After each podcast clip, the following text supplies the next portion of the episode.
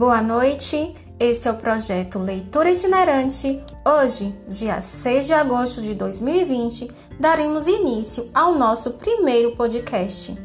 O projeto Leitura Itinerante, uma alternativa de mobilização de leitores, é um trabalho de extensão que visa discutir e ampliar a concepção de leitura em suas múltiplas faces, envolvendo professores e alunos do município de Feira de Santana. Este projeto tem como apoio a Pró-Reitoria de Extensão da Universidade Estadual de Feira de Santana. É coordenado pela professora Rita Breda, do Departamento de Educação. Eu sou Vanilde Reis e estaremos espalhando literatura por aqui.